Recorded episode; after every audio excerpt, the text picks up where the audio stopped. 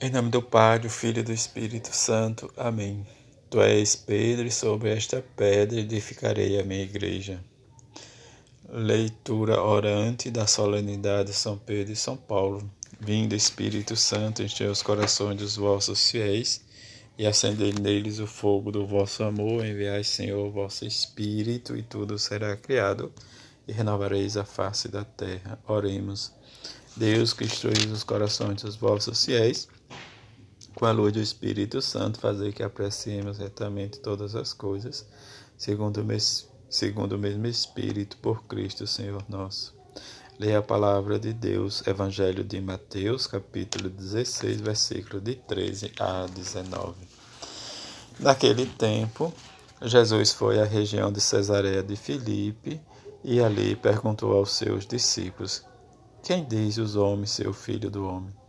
Eles responderam: Alguns diz que é João Batista, outros que é Elias, outros ainda que é Jeremias ou algum dos profetas. Então Jesus lhes perguntou: E vós quem dizeis que eu sou? Simão Pedro respondeu: Tu és o Messias, filho do Deus vivo. Respondendo, Jesus lhe disse: Feliz és tu, Simão, filho de Jonas, porque não foi um ser humano que te revelou isso mas o meu Pai que está no céu. Por isso eu te digo que tu és Pedro, e sobre esta pedra construirei a minha igreja, e o poder do inferno nunca poderá vencê-la.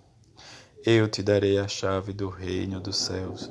Tudo que tu ligares na terra será ligado no céu, e tudo que tu desligares nos, na terra será desligado nos céus. Palavra da salvação, glória a vós, Senhor. E recolho, imaginando Jesus com seus discípulos em Cesareia de Filipe. Peço o que eu quero. Quem é Jesus para mim? É verdadeiramente o Cristo, o Filho do Deus vivo? Tirando proveito, contemplo a cena prontos para sobre os quais refletir. Jesus pergunta: Que diz as pessoas que eu, que eu seja? Mas vós, quem dizeis que eu sou? Tu és o Cristo, filho de Deus vivo. Feliz és tu, Simão, tu és Pedro, e sobre esta pedra edificarei a minha igreja. As forças do inferno não poderão vencê-la.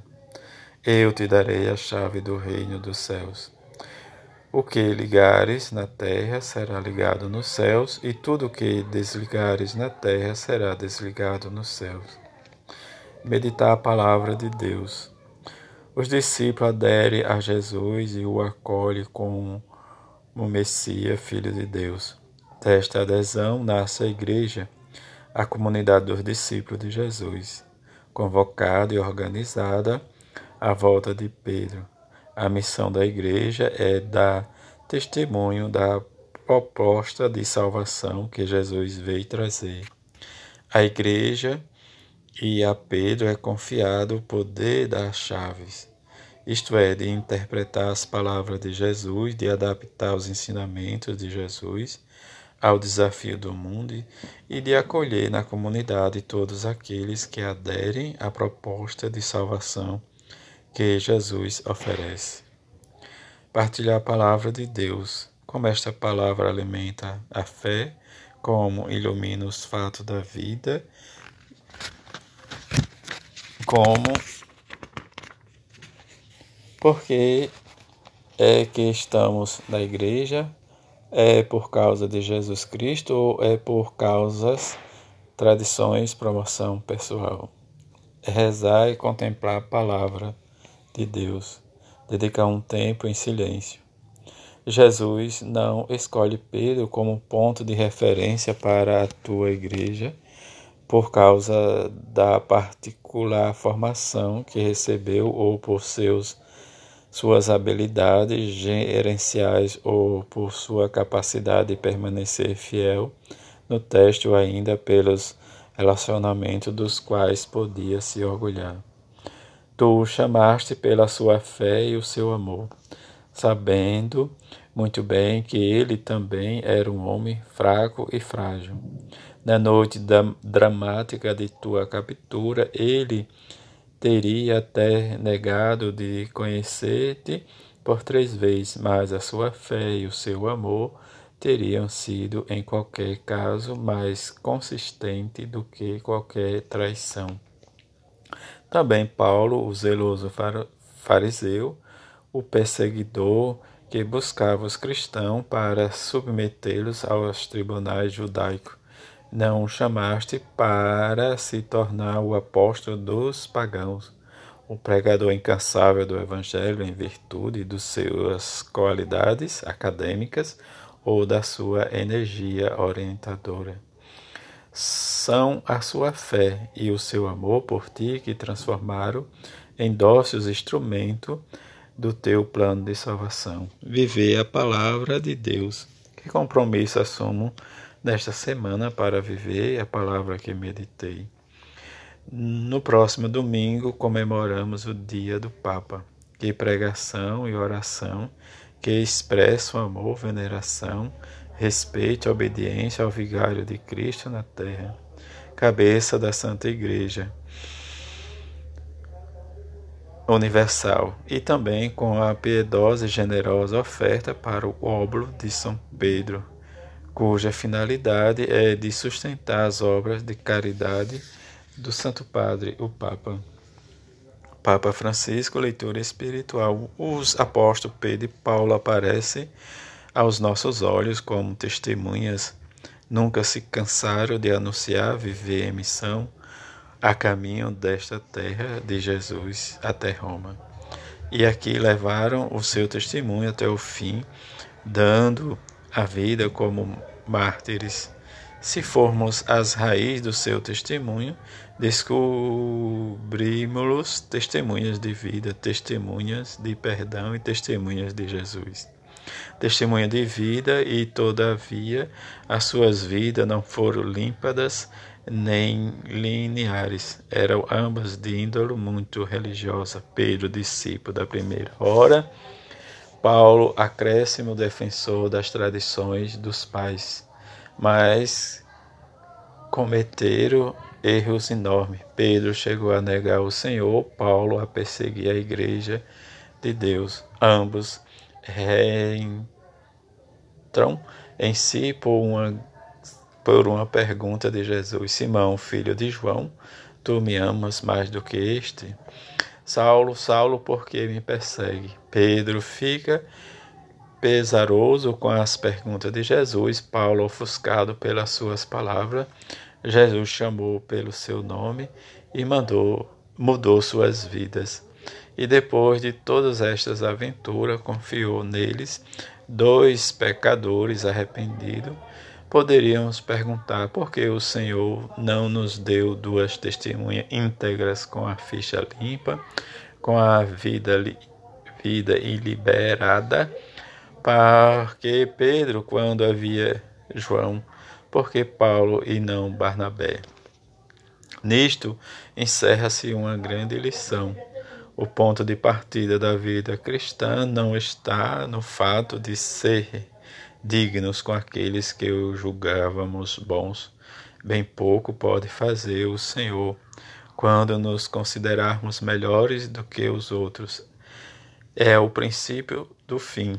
O Senhor não realiza prodígios com quem se crê justo, mas com quem sabe que é indigno. Não é atraído pela sua habilidade, não é por isso que nos ama. Ele ama-nos como somos e procura pessoas que não se bastam a si mesmas, mas estão prontas a abrir-lhes o coração. Pedro e Paulo apresenta-se assim transparentes diante de Deus. Pedro diz imediatamente a Jesus: Afastas de mim, Senhor, porque sou um pecador. Paulo escreve que sou o menor dos apóstolos, nem mereço o nome de apóstolos. E na vida mantiveram-se desta humildade até o fim. Pedro crucificado de cabeça para baixo, porque o julgava indigno de morrer como o Senhor. Paulo sempre afeiçoado ao seu nome, que significa pequeno, esquecendo-se de do que recebeu no nascimento, Saulo, nome do primeiro rei de seu povo. Compreenderam que a santidade não está no elevar-se, mas em humilhar-se, não é uma súbita na classificação, mas confiar dia a dia a própria probeza ao Senhor, que realiza grandes coisas. Com os humildes qual foi o segredo que, no meio das fraquezas, fez continuar para diante o perdão do Senhor? Descubramos-los, pois, como testemunha de perdão. Nas suas quedas, descobriram a força da misericórdia do Senhor, que se regenerou no seu perdão, encontra uma paz e alegria imprimíveis com o mal que fizeram, poderia viver com sentimentos de culpa. Quantas vezes terá Pedro pensado na sua negação? Quantos escrúpulos Paulo, que fizera mal a tantas pessoas inocentes, humanamente falariam mas encontraram um amor maior que os seus fracassos, um perdão tão forte que curava até os seus sentimentos de culpa. Só quando experimentamos o perdão de Deus é que renascemos verdadeiramente, recomeça-se daqui do perdão, reencontramos-nos a nós mesmos aqui a confissão dos nossos pecados, testemunhas de vida, testemunha de perdão Pedro e Paulo são, sobretudo, testemunhas de Jesus. No Evangelho de hoje, Jesus pergunta: Quem diz os homens ser o filho do homem? A resposta evoca personagens do passado, João Batista, Jeremias, Elias ou algum dos profetas. Pessoas extraordinárias, mas todas mortas. Diversamente, Pedro responde: Tu és o Cristo isto é, o Messias, uma palavra que não indica o passado, mas o futuro. O Messias é o esperado, a novidade, aquele que traz ao mundo a unção de Deus. Jesus não é o passado, mas o presente e o futuro. Não é uma personagem distante para lembrar, mas alguém a quem Pedro trata por tu. Tu és o Cristo para a testemunha mais do que um personagem da história. Jesus é a pessoa da vida, é o novo, não já visto, a novidade do futuro, não uma lembrança do passado. Por isso, não é testemunha quem conhece a história de Jesus, mas quem vive uma história de amor com Jesus. Porque o fundo, no fundo, o que a testemunha anuncia apenas isto: Jesus está vivo e é o segredo da vida. De fato, vemos que depois de ter dito tu és o Cristo, Pedro acrescenta o Filho de Deus vivo.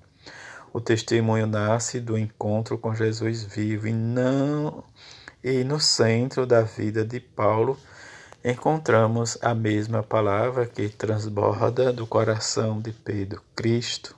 Paulo repete esse nome continuamente, quase 400 vezes nas suas cartas.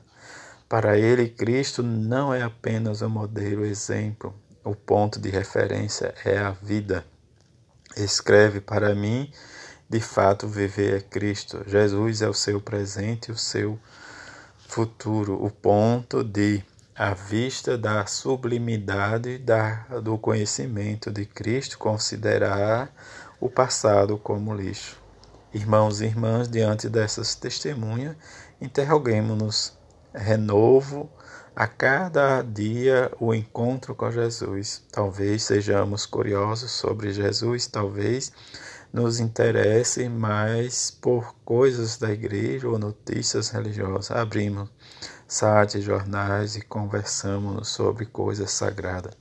Mas assim ficamos no que diz os homens nas sondagens do passado, nas estatísticas. Mas isto a Jesus interessa-lhe Pouco não quer repórteres do espírito e muito menos cristão de capa de revista ou de estatística. Ele procura testemunhas que lhe diga dia a dia: Senhor, tu és a minha vida.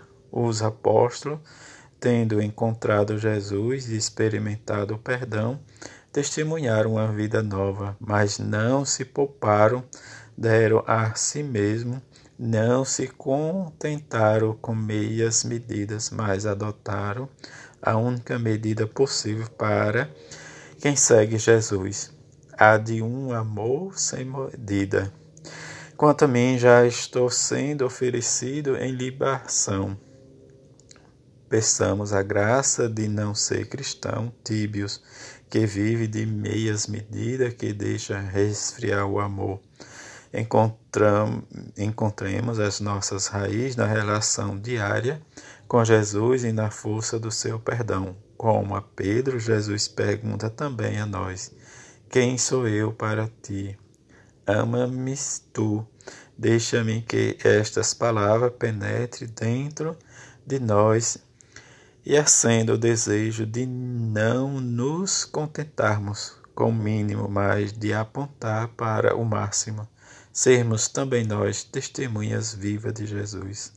Homilia na solenidade dos Santos Apóstolos Pedro e Paulo, sábado 29 de junho de 2019, Papa Francisco, tirado das edições CNPB, Lexo Divina de 2022. Assim seja. Amém.